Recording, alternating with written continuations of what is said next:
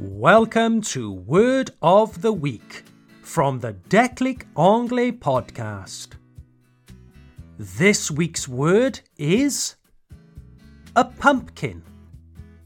Une citrouille. A pumpkin. Spelled P U M P K I N.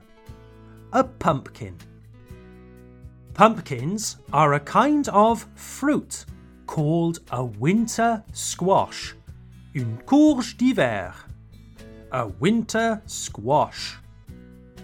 At Halloween, on the 31st of October, they are often carved or sculpted to make a jack-o'-lantern, une citrouille d'Halloween, a jack-o'-lantern.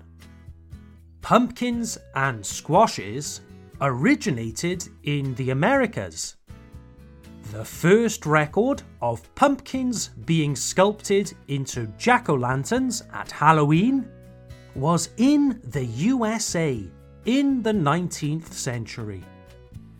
Have a spooky day and see you next time.